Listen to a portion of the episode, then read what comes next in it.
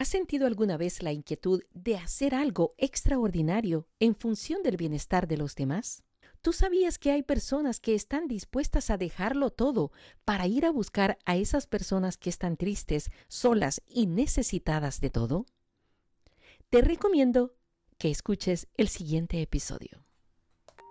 Porque el pasado es historia y el futuro es incierto, aprovechemos el presente y conversemos ahora del siguiente tema. No puedo callar lo que he visto y oído, nos dice Tania Ponce. Bienvenidos a un nuevo episodio de Vivir el Presente con Mama Hilda. Ha llegado el momento de escuchar a una joven profesional, talentosa, que lo dejó todo porque sentía en su corazón un llamado, una inquietud de hacer algo extraordinario ni su familia, ni su carrera universitaria, ni su novio fueron suficientes para no dejarse llevar por ese impulso de un Dios que nos ama a todos y cuida de todos. Cuando el Señor te llama a su servicio, lo pide todo. Y solo el que está dispuesto a dejarlo todo, sigue sus huellas. Quien conoce la paga de estos sacrificios lo hace con generosidad, porque al final de cuentas cuando pretendemos dar es cuando más recibimos y es cuando más nos llenamos de frutos abundantes que duran eternamente. Te recomiendo disfrutes y compartas esta hermosa experiencia de una joven misionera de nuestros tiempos, como un regalo a este tiempo de misiones, a este mes de octubre que acabamos de concluir y que es dedicado a las misiones porque la misión continúa y los misioneros se siguen necesitando en el tiempo de hoy. No podemos callar lo que hemos visto y oído, nos dice Tania Ponce de Solís. Sin más preámbulos, escuchemos a nuestra misionera, fisioterapeuta, locutora de radio, esposa y a punto de ser madre.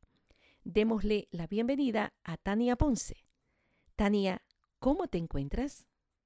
Muchas gracias, pues por la bendición de Dios estoy muy bien, estoy contenta de haber recibido esta invitación tan especial a, pocos días de cerrar este mes dedicado a las misiones. Para mí va a ser una bendición poder compartir un poco de mi experiencia personal con Dios a través de la misión. Amén. Pues vamos a dedicar precisamente a los misioneros del mundo y a todos nosotros, porque somos parte de la iglesia y la iglesia es misionera este mensaje, este diálogo. Pero antes, para conocer un poco de Tania, ¿cómo ha sido su vida de fe? ¿Cómo fue su infancia? ¿Cuántos miembros son de su familia, Tania? Bueno, yo soy la segunda de tres hijas, soy la hija en medio y debo decir que soy lo que soy y estoy donde estoy, primeramente gracias a Dios, pero por unos padres maravillosos que me introdujeron a la fe desde pequeña, este amor a Dios también, que desde pequeña me inculcaron mi educación en estas eh, escuelas católicas también. Así es que puedo decir que tuve una infancia maravillosa junto a mis padres, a mis hermanas, eh, tomando siempre este tiempo especial para Dios, para orar, quizás no de manera tan intensa, pero desde pequeña esta semillita del amor de Dios, pues fue sembrada en mi corazón. Así es que creí rodeada, crecí rodeada de, de, esta enseñanza y ejemplo de mis padres que a pesar de sus muchas dificultades quizás en ese momento para sacar adelante a tres hijas, eh, ellos lo hacían con valentía, con mucha responsabilidad y sobre todo con mucho amor. Así es que eh, esa un pequeño resumen, ¿verdad? De mi infancia eh, maravillosa. Tengo recuerdos maravillosos de mi niñez que guardo y atesoro en el corazón. Qué bonito, pues es un regalo de Dios porque no todos tienen ese privilegio de tener padres que son muy asiduos a la fe y que tienen ese tipo de cuidado, esa atención para educar a sus hijos en la cercanía de Dios. Pero dentro de esa vida de fe, ¿hubo algo, algún movimiento, un retiro, una comunidad, un servicio parroquial en el que tuvo algo más íntimo y más personal, un encuentro directamente con Dios, Tania? Totalmente, sí, definitivamente. Eh, bueno, en los primeros años de escuela quizás uno pasa un poco desapercibido todo lo relacionado a la fe, ¿verdad? Eh, pero hubo una etapa en mi adolescencia en donde tuvimos un cambio un poco brusco, tuvimos que cambiarnos de domicilio. Fue un momento difícil para mí dejar a mis amistades y empezar como de nuevo pero llegué a una comunidad parroquial que me acogió eh, y me abrió las puertas. Eh, bueno, hice mi confirmación en este lugar. Entonces, desde mi confirmación yo sentí un fuego particular del Espíritu Santo que me llevó al poco tiempo de mi confirmación realizar un retiro de inicio eh, de evangelización fundamental. Entonces, eh, en este retiro, pues Dios me, Dios me toca grandemente el corazón y sentí en mí, en mi corazón un deseo tan grande de, de servir que yo al terminar este retiro, eh, yo dije, eh, me quedo en el grupo juvenil. a los días, pues me hacen coordinadora del grupo juvenil y pues ahí estuve perseverando varios años en este mismo lapso de tiempo Dios me permitió ir a la primera jornada mundial de la juventud, fue en el 2011 en Madrid. Entonces creo que fue una etapa bien, bien determinante para mí. Este encuentro con Dios a través de los sacramentos, bueno, en este caso de la confirmación, que fue un impulso totalmente eh, hacia la búsqueda de la voluntad de Dios para mi vida. Entonces creo que eso sí fue algo bien, bien particular. Esa experiencia de fe en, en, una jornada mundial juvenil eh, fue con el Papa Benedicto, ¿verdad? En esa ocasión. Fue su primera. ¿Tuvo otras eh, eh, oportunidades para ir a otros encuentros juveniles de esta índole? Sí, sí, sí. bueno, la más reciente que hubo en Panamá, aquí cerquita de El Salvador, en, en, Panamá, fue la segunda. He ido a dos jornadas, ya esta con el Papa Francisco, ¿verdad? Qué maravilloso. ¿Ha ido sola, eh, bueno, con su comunidad, con su grupo eh, donde usted estaba como coordinadora, pero había dentro de ese grupo alguien en especial, un amigo muy eh, preferido, cercano o novio? pues en el tiempo de la preparación sí tuve un novio, preparación en la jornada de Madrid, pero, pero no, no trascendió mucho, fue una relación corta, pero fuimos era un grupo reducido, de hecho, a los, con los que fui en, a, Madrid éramos seis, éramos poquitos. y de esta experiencia, pues, sí, surgió una amistad muy bella con alguien muy cercano y que quiero mucho, Fernanda, que es como mi hermana. Entonces empezaron a haber vínculos de amistad. Ahí iniciaron un vínculo de amistad muy, muy fuertes y fraternales. En, eh, a raíz de esta experiencia con, Dios a través de la jornada. ¿En esa jornada andaba Fernanda eh, de algún país cercano o de era compañera del grupo de El Salvador que iban? Sí, era, íbamos juntas. Ah, era parte de la sí. Qué bueno. Sí, sí, sí. ¿Ella también ha, compartido con usted en la vida profesional o siempre en la vida eh, de la comunidad eh, en el área juvenil? De hecho, sí, compartimos juntas micrófonos en Radio Paz, nuestra experiencia que ya Dios me permitió vivir añitos, un par de años quizás, no, un año después quizás de la jornada de Madrid. Ah, qué bonito. Eh, sí, juntas llegamos a este medio de comunicación católico y entonces eh, compartimos esta experiencia también juntas. Ay, qué interesante. Ellas en esta, a estas alturas, eh, ¿es también una profesional, una persona ya casada o todavía sigue en, eh, soltera? Todavía está soltera. Fernanda eh, ha tenido dificultades para terminar su carrera universitaria, puesto que también trabaja. Entonces, eso le ha atrasado un poco sus estudios, pero ahí está echándole ganas, ya le queda poquito tiempo para terminar la universidad y ella siempre...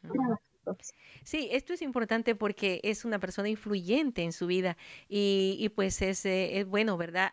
siempre acompañarse de buenas amistades. Dime con quién andas, te diré quién eres. Y pues por supuesto que eh, una a la otra se han ayudado. Ahora bien, eh, en ese caso usted se dedicó también a sacar una profesión. Eh, ¿Cómo y cuándo ha logrado, qué, qué, escogió y por qué? Bueno, cuando terminé el bachillerato, pues conocí, supe que existía la carrera de fisioterapia y terapia ocupacional. Yo desde el momento en que supe que esta carrera existía, en corazón sabía que era para mí. Entonces, una vez terminada el, bachillerato, hice mi proceso para entrar a la Universidad Nacional y fue donde culminé, gracias a Dios, en el 2016 mi, mi licenciatura, ¿verdad? Como, como fisioterapeuta. Qué maravilloso. Entonces ya tiene rato de ejercer como profesional en la fisioterapia. Pues no mucho, precisamente por el camino que Dios me ha llevado. Eh, entonces, mm, tengo dos años aproximadamente, bueno, sí, en total quizás unos dos años y medio, tres a lo mucho, de estar ejerciendo, a pesar de que ya tengo cinco años graduada. Pero bueno, los caminos del Señor son diferentes a los nuestros a veces. Claro, siempre para enriquecernos, para ayudarnos a crecer y espiritualmente también, ¿verdad? Entonces, por eso es que es más o menos es el tiempo que tengo de ejercer mi, profesión. Ya, ya casi cinco años de graduada, ¿qué pasó en ese lapso cuando usted se graduó? Bueno, llegan estas preguntas existenciales cuando uno sale de la universidad, ¿qué va a pasar de mi vida? ¿Hacia dónde debo ir? ¿Tengo que buscar un trabajo? Eh, yo en este momento, pues pasé un momento duro porque tuve eh, una separación física en mi entonces novio. Eh, él se fue del país a estudiar nosotros seguimos nuestra relación, pero me marcó mucho. Yo entré un poco en un proceso muy, muy difícil. A distancia no era, no era lo mismo. No, no, no, no, me, dolió mucho el distanciamiento. Entonces, eh, yo concretamente recuerdo muy bien esta etapa tan difícil para mí y, y yo me decaí mucho, yo no era la misma de antes. Eh, entonces, en mi oración personal, yo le dije al Señor que, que me ayudara, que me ayudara a salir de esa situación, que yo no era la misma y que quería que me ayudara a salir de eso. Mm, claro. Como, como llegó la misión para mí una misión especial. Bueno, hasta cierto punto quiero cerrar un poquito ese episodio de el novio que se alejó. ¿Sintió como que él eh, la hubiese despreciado, hubiese elegido algo eh, particularmente y egoístamente eh, en beneficio de él y no pensó en usted? Pues no, la verdad es que no fue ese el sentimiento, porque yo lo apoyé desde el inicio, ah, sabía que era... Pero no podía seguirlo. porque era demasiado difícil para mí. De hecho, no, no, no rompimos en ese momento, sino hasta que ya ah. yo me fui de misión. Ok, ok. Bueno, entonces, ¿cómo fue esa iniciativa de convertirse en una misionera? Bueno, este, el tiempo en el que Dios me llama, yo todavía, fueron dos llamados concretos que yo tuve de Dios para la misión. El primero fue, estaba cursando la universidad y entonces a este momento eh, yo conocí por medio de una se fue de misión también al movimiento Puntos Corazón. Entonces, ella se fue de misión y ella me invitó a mí a su misa de envío. Eh, yo conocí al movimiento, entonces me, entró mucha curiosidad de conocer más la profundidad de qué se trataba eso. Así fue que cuando yo empecé a conocer Puntos Corazón, yo me enamoré de Puntos Corazón y sentí una correspondencia tan grande, pero hubo un alto para mí en ese momento que era mi universidad. Claro. Entonces lo dejé así, lo dejé así. Eh, me alejé un poco del movimiento a pesar de que ya había hecho mi proceso de formación y todo, Y no fue hasta después de que yo concluí la carrera que Dios me mandó un ángel, digo yo, con hábito, que es alguien que yo aprecio muchísimo. Ella es hermana de José. Ella, ella llegó a la radio donde yo estaba ah, trabajando en ese momento. Y. Así fue como llegó de nuevo para mí el recordatorio que había algo pendiente. Sí, la invitación concreta. Correcto. Correcto. E, e, ¿Ese movimiento es nacional eh, salvadoreño o habían personas que lo habían llevado ahí a El Salvador?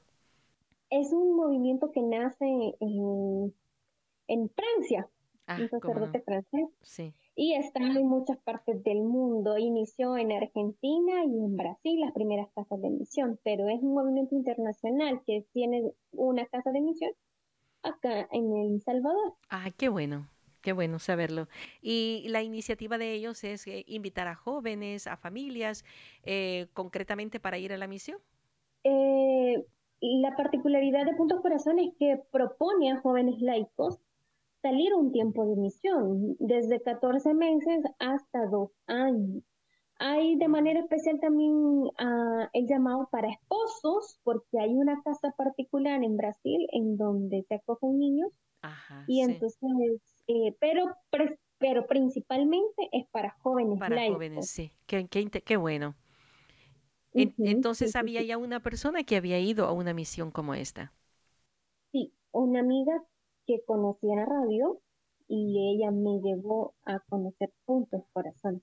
Y esta religiosa pertenece a ese movimiento internacional de Juntos Corazón. Correcto, correcto, correcto. Ah, Entonces, hay, hay religiosos también hay religiosos, hay sacerdotes, laicos consagrados y religiosas y los voluntarios misioneros que salen cada vez. Sí, muy bien. ¿Y entonces qué eligieron, cómo y cuándo? ¿No hubo ningún eh, contratiempo con su familia respecto a esa decisión?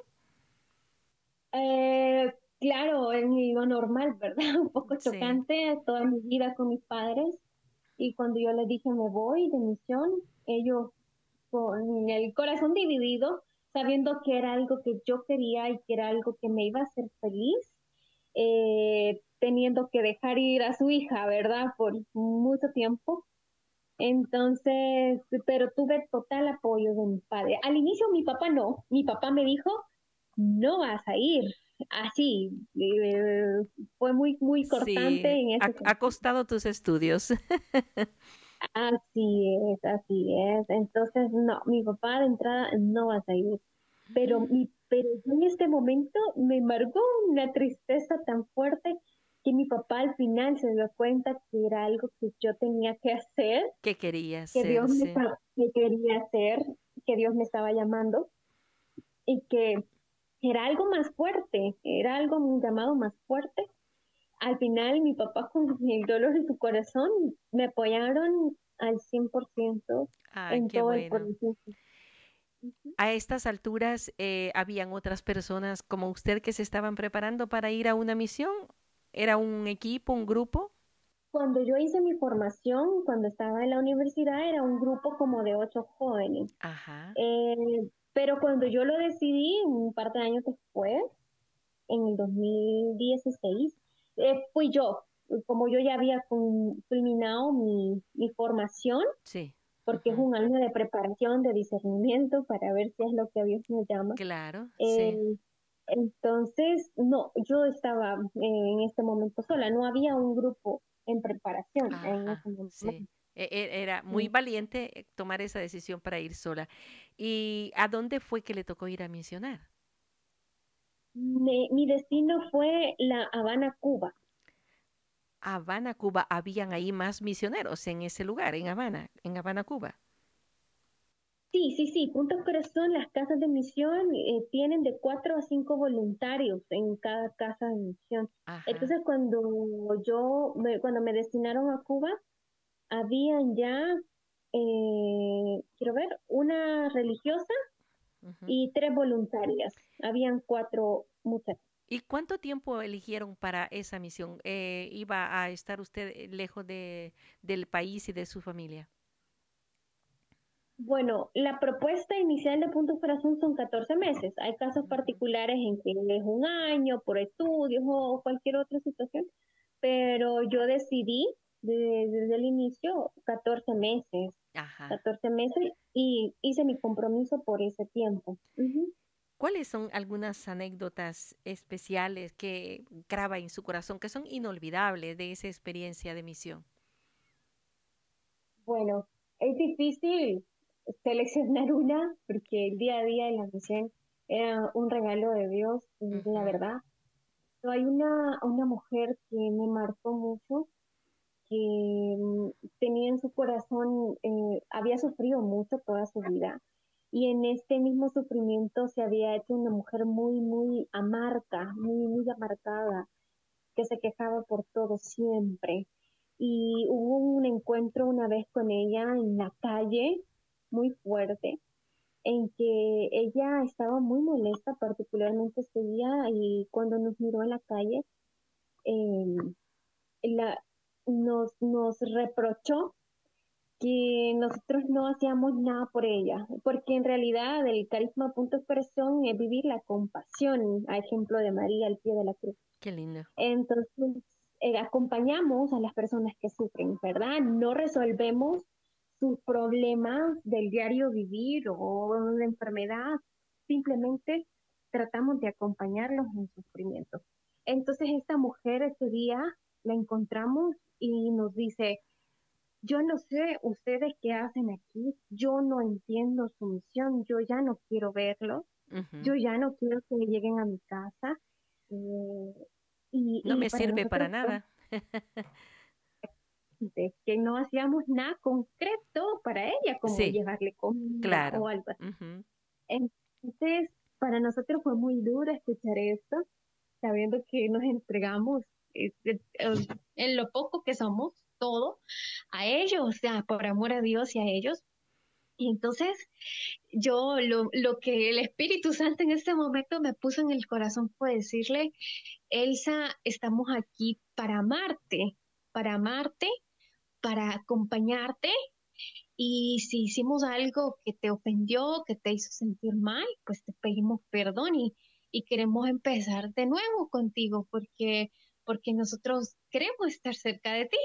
Esta mujer en ese momento se le rompió esta coraza y, y, y, ella empezó a desahogarse contándonos mucho sufrimiento. Bueno, él perdió a un hijo, que su hija la maltrataba, que estaba muy enferma, que ella sola, estaba de hecho en silla de ruedas. Entonces, eh, a partir de ese encuentro con, con esta mujer, con Elsa, no dejó de llamarnos un día a la casa. ¿Y cuándo van a venir? ¿Por qué no han venido? Y algo, un milagro de verdad. Sí. Para, para, para que ella sintiera esa, esa diferencia y esa sensación que era un Dios que la ama, que le estaba acompañando por medio de ustedes. Así es. Entonces creo que es una de las tantas. Sí, eh, ¿qué, encontró este, Tania cuando llegó a Cuba? Eh, es una región de pobreza, una región de escasos recursos, el lugar donde, donde la misión está establecida. ¿Cuáles son esas características? Eh, nosotros que no hemos tenido esa experiencia, ¿cómo nos la puede usted resumir?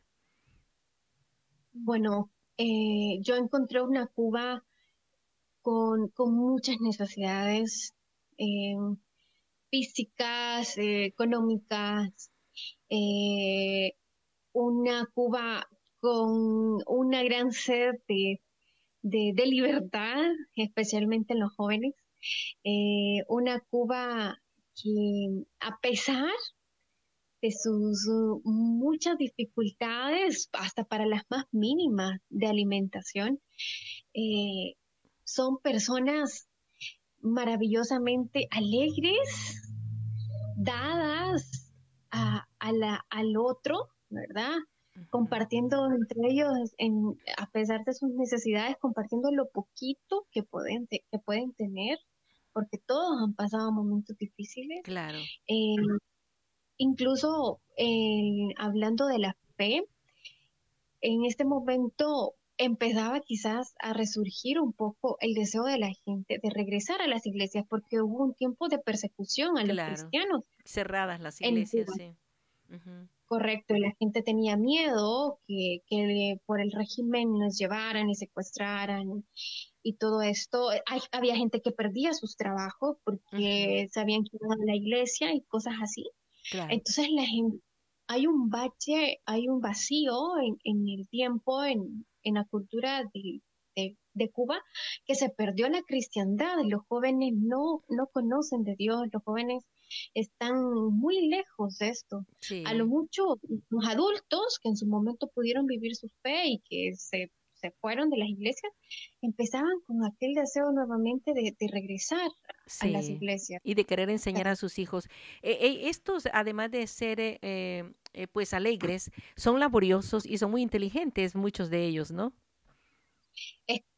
son trabajadores, muy, muy, muy trabajadores. La mayoría estudiados, ¿verdad?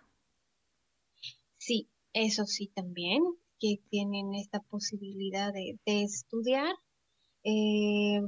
bueno, con la diferencia de hombres y mujeres, que los hombres tienen que hacer un, un año militar eh, después que terminan estudios y así, pero sí, eh, algo muy lindo, realmente particular es que todos los niños deben de ir a la escuela, no, no, como no, no, no se pagan nada la educación pública gratuita. ¿No encontraron al analfabetismo? No, no, realmente no. La gente es muy, muy, culta. sí. E, esas son bondades que se, que se encontraron en el ambiente. ¿Y lograron ustedes de alguna manera con estas personas cultas poder adentrarlos a la lectura de la palabra de Dios, al discernimiento de la palabra o la oración? ¿Cuál, cuál fue lo más difícil de todo esto, Tania? Eh, pues la verdad es que corazones muy, muy disponibles, ¿verdad? Eh, si había alguien bueno, gente que nos, nos pedía particularmente, personas que quizás tenían algún problema de la vista, que les leyéramos la, la palabra de Dios o que les enseñáramos a rezar el rosario, eh, pero que salía gratuitamente del deseo de ellos, porque Qué bueno. Este, nuestra idea no era eh, eh, llevarlos directamente, sino a través de nuestra presencia, que ellos pudieran eh, tener esta, esta fe de Dios y de conocer a Dios. Entonces, de ellos mismos salía a decirnos, quiero hacer esto, me quiero bautizar, quiero aprender a rezar, quiero ir a su casa a adorar al Santísimo. Y entonces, un corazón es muy disponible y muy, muy sedientos de Dios. Qué bonito. Ustedes en su comunidad tenían una especie de una, una un santuario, una capillita para poder eh, invitarlos a su casa o estaban dependiendo de alguna parroquia y alguna eh, algún apoyo, digamos, de un sacerdote? Esto es una, una gracia tremenda de las casas de misión de Puntos Corazón, que cada casa tiene al Santísimo en la casa, en una pequeña capilla. Entonces tenemos un ritmo de, de oración muy, muy fuerte a diario adoración diaria en silencio, rosario, rezo de laudes, vísperas. Correcto, sí, sí, sí, sí, todo, todo, todo eso. Entonces es algo muy hermoso también de, esta experiencia de misión. Y a ellos podían invitar a personas que ustedes querían ayudarles, querían juntar esos corazones. Sí, sí, sí, sí. Sí, este, de hecho, bueno, por el carisma punto corazón, en nuestra casa es la casa de todos. Ellos saben que en cualquier momento del día que ellos quieran o desean necesitaban o algo, sí. llegar a la casa. Acogemos a niños. Hay países en donde hay más niños. En Cuba no, no fue mucho el caso en la zona donde estábamos, sino que acompañamos más a personas adultas, pero sí llegaban eh, y, sabían que podían hacerlo en cualquier momento y nosotros estábamos ahí para ellos. ¿Qué tipo de limitaciones ustedes encontraron en, una región donde, pues, eh, por eh, las restricciones gubernamentales y, la cultura en cuanto a las comodidades que usted había vivido en su país, en El Salvador, ¿qué, qué tipo de, de limitaciones encontró, Tania? Creo que lo más chocante para mí en cuanto a estas limitaciones eran muchas, eran muchas, pero creo que de las más básicas y principales era en cuanto a la comida. La comida que, por ejemplo, creo que todo el tiempo de misión no consumí carne porque no se encuentra la carne de res Muy allá. Sí. Sí, no. Y uh, el pollo en, en ocasiones especiales, bueno, se consume más el cerdo. En, momentos eh, extraordinarios.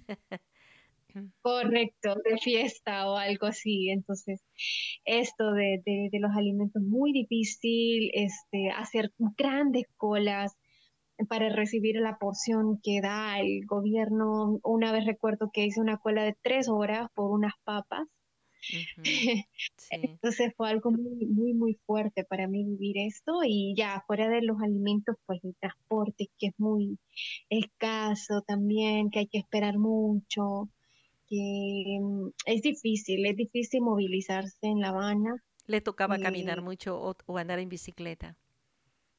Caminábamos bastante porque eh, La Habana es muy grande también, entonces los amigos que visitábamos o en los asilos y esto, pues a veces sí nos tomaba bastante tiempo para, para caminar y, desplazarnos. Entonces, creo que de las dificultades, creo que esas eran las más, más difíciles.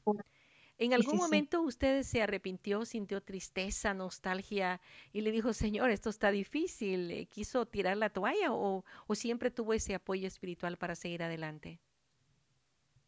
Esto pasa mucho, más de alguna, más de una vez en la misión, el cansancio, esta parte humana, ¿verdad? Que, que, que siempre está yo empecé a extrañar mucho a mi familia como a los cuatro meses. Los primeros meses yo digo que, quizás no lo extrañé tanto porque como era nuevo todo, entonces para mí era un descubrir constante, pero pasados tres, cuatro meses yo dije, ay, mi familia, eh, los extraño, ¿verdad? Y, y esto que el cansancio, el agotamiento y todo, Señor, no, no puedo, ¿verdad? Ayúdame, ayúdame por, por, por los amigos, por por, esta misión que me confía, que, bueno, eh, era difícil, claro, más de, más de una vez, pero recargarnos era, era para nosotros, era la clave con Jesús sacramentado. Claro. Y, ¿Ustedes podían tener todo el contacto que querían con sus padres? ¿Podían escribir? ¿Tenían un celular? Eh, ¿Tenían internet para enlazarse y, conversar con alguien fuera de la comunidad? No, no teníamos, no teníamos comunicación tan fácil con la familia. De hecho, ese es otro punto que había olvidado, pero eh, no hay internet. En ese momento no había internet tan fácil. Ahora creo que ya tiene internet móvil, pero en ese momento el, internet era en un parque con costaba un dólar la hora de internet con un internet muy malo. Entonces, nosotros nos comunicábamos desde casa vía correo electrónico por unas cuentas que nos facilitaban de, del arzobispado, del obispado. Entonces, por ser una comunidad como religiosa, ¿verdad? Sí. y era por correo. Eh, por correo electrónico, así como tipo cartita, ¿verdad? Así un poco a la antigua. Era la manera de comunicarnos con, la familia, eventualmente. Sí, hubieron, ¿hubieron algunos compañeros suyos eh, voluntarios que se arrepintieron y dejaron la misión? Sí, conocí una voluntaria que llegó a Cuba, pero no porque ella se haya querido ir, sino que tuvo problemas de salud.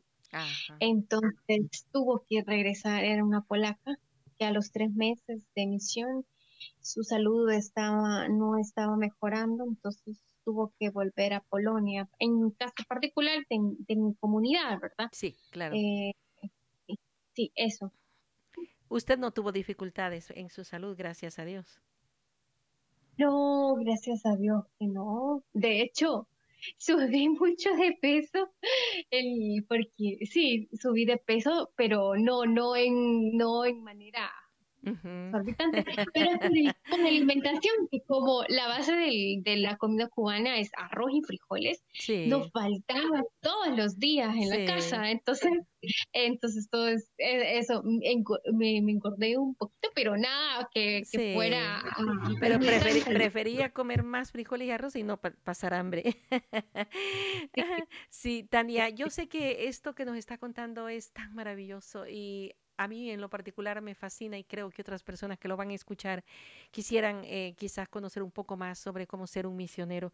Pero yo quisiera ir aterrizando y saber eh, cómo puede usted resumir todo esto. ¿Valió la pena? Le dijo, Señor, estoy feliz. ¿Algún momento quiso quedarse en Cuba? ¿Qué pasó? Resúmanos esto.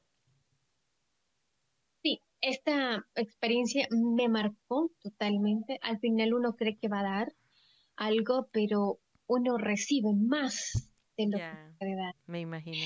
Eh, entonces, una, para mí esta experiencia de la misión es, fue una escuela de amor eh, que me puso cara a cara con este Cristo, con este Jesús, que, a diario lo podíamos ver en el rostro de los amigos. Claro. Eh, de hecho, me costó cuando llegué al fin de la misión, de hecho yo prolongué la misión. Mm, más de los 14 eh, meses.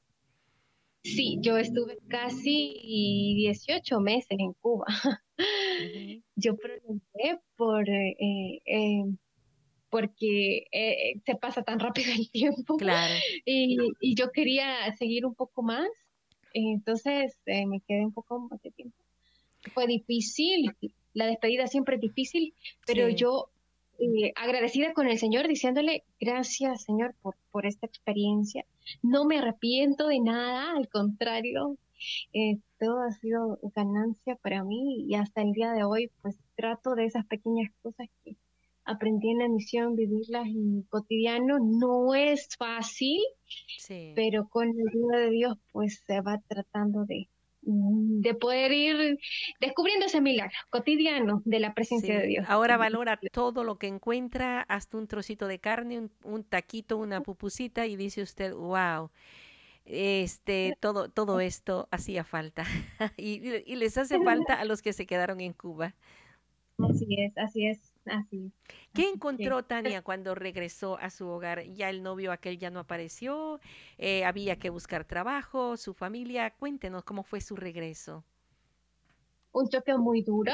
El novio, pues no, ella se quedó en otro país y ya nosotros ya no, ya no, ya no seguimos juntos. Este, un choque muy fuerte porque uno ha cambiado, pero su familia, su entorno, la sociedad sigue igual es muy difícil, es un choque bien, bien duro. Más difícil que, llegar a Cuba, fue más difícil regresar. Ah, sí, totalmente. Yo me sentía perdida, perdida, de verdad, los primeros días. Y yo extrañaba tanto y yo decía, Dios, yo los primeros días que regresé a El Salvador con dolor de cabeza, literal, porque en Cuba no se tiene el bullicio, tanta publicidad no sé qué, bueno. Entonces yo de cabeza en mi casa, bueno, como yo, como le repito, yo había cambiado, pero los demás no. Entonces, fue difícil, fue difícil. Vino y se encontró eh, como en un mercado. sí, sí, sí, definitivamente sí. Y, y, bueno, eso fue, fue chocante, pero ya Dios va dando la gracia, ya al poco tiempo volví a Radio Paz. Yo, yo me digo que soy la hija pródiga de Radio Paz porque yo voy y vuelvo, voy y vuelvo cada vez y siempre me reciben con brazos abiertos. Este, y al poco tiempo empecé Radio Paz y eso me ayudó mucho a ir tomando un poco el en curso. El, ritmo. y, y luego a buscar trabajo. A buscar trabajo y hasta el año siguiente quizás, que de hecho me, me salió trabajo en Honduras Así que me fui a Honduras. ¿El trabajo en Honduras era también como fisioterapeuta? Siempre como fisioterapeuta. Me fui como un año a Honduras a trabajar al, año siguiente que volví de misión. Qué bueno, entonces le tocó a misionar Honduras, a encontrarse con otro ambiente. Pero mucho más difícil porque ya no tenía una comunidad, porque ya no estaba viendo la misión, sino que trabajando, en fin. Sí. Un, poco diferente, pero. Totalmente diferente. Y, y luego apareció alguien en su vida, cuéntenos. Sí, justamente en el tiempo en que yo regresé de misión. ¿Hondureño o salvadoreño? Salvadoreño.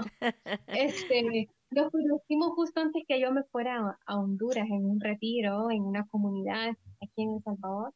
Nos conocimos y yo al poco tiempo me, me iba para Honduras y, y conversábamos y decíamos, bueno, si esto es de Dios, pues nos va a funcionar. Estamos un poquito lejos, pero tampoco es algo imposible.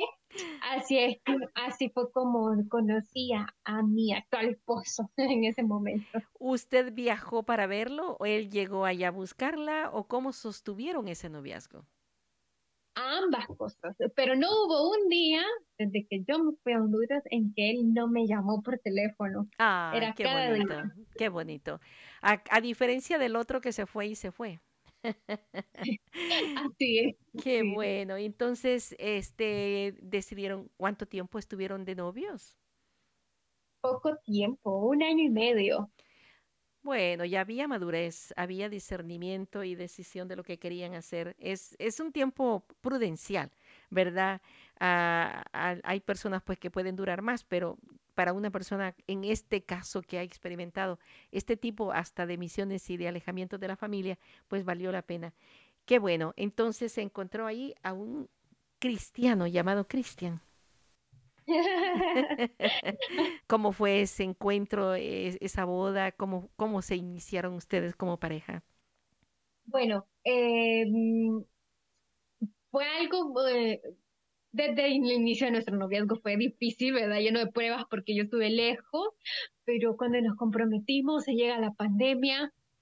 Entonces, fue como, ¿y todavía se van a casar? Sí, claro, mm. cuando la de Dios, pues y... se siguen adelante con su ayuda, ¿verdad? Sí, ah, sí restricciones en nuestra boda porque todavía salíamos un poco de, la pandemia. Claro, claro. Pero Dios lo quiso, ¿verdad? Dios lo quiso con la familia, un momento muy hermoso. El 12 de diciembre, el Día de la Virgen de Guadalupe. Y del, del 2020. Del 2020, correcto. Del famoso 2020 de la pandemia. En ese año decidieron casarse. Así es. Bueno, y nosotros tuvimos un año comprometidos, entonces eh, no era era era el momento esperado por los dos. sí, y, lo que las circunstancias le permitían que pudieran ya tener esa boda, ¿verdad? debe haber sido un poquito restringida, ¿no? Me imagino. Sí, sí, claro, en la iglesia permitían 50 personas, se podrá imaginar. Lo difícil que fue entre las dos familias, solamente 50 personas. Ay, elegir 25 de cada una. Menos ustedes dos, 23. Increíble. Eh, qué bonito porque a estas alturas ustedes apenas van a cumplir su primer aniversario y ya el Señor les ha dado una bendición, un fruto de su amor. Así es, Dios nos ha regalado ya nuestro bebé que ya está creciendo en mi pancita, ya tengo tres mesecitos antes de cumplir nuestro primer aniversario de boda.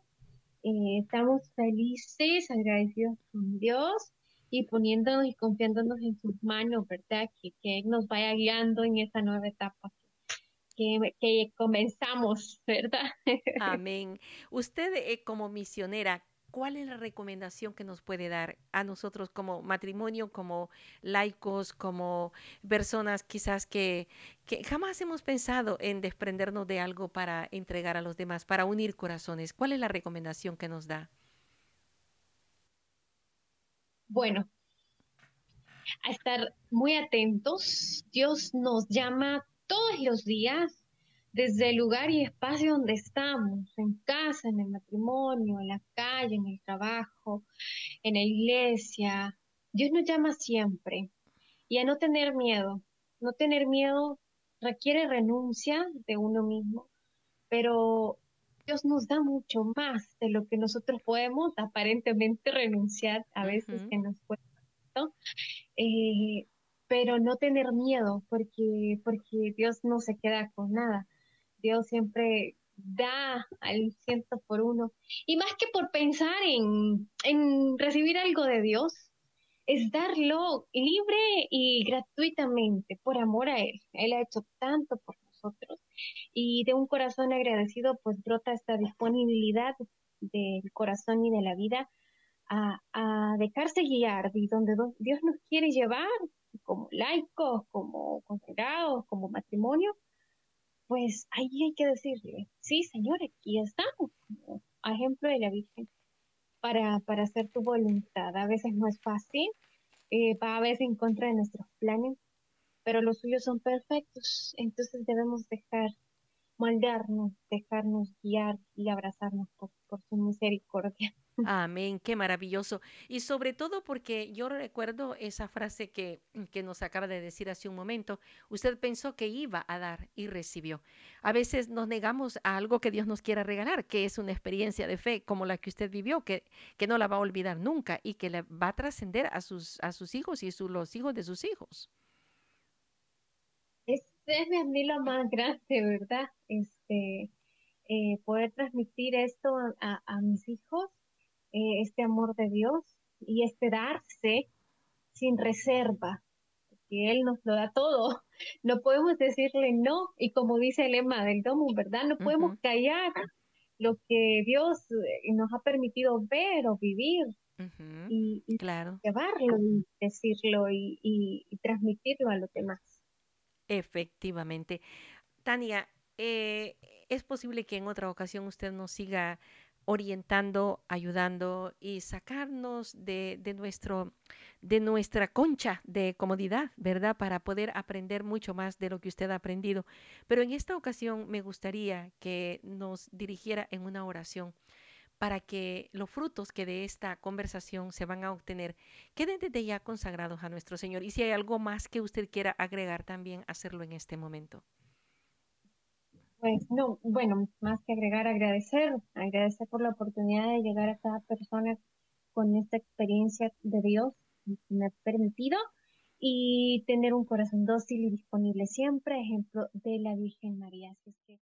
Agradezcamos a Dios por la inversión de este tiempo presente y por los frutos que de Él vamos a obtener. Hacemos esta oración en nombre del Padre, Hijo y Espíritu Santo. Amén. Amadísimo Señor, en este día tan especial en que nos convidas a poder hablar de ti, a poder mm, hablar de lo maravilloso que eres y de las grandes cosas que haces por nosotros.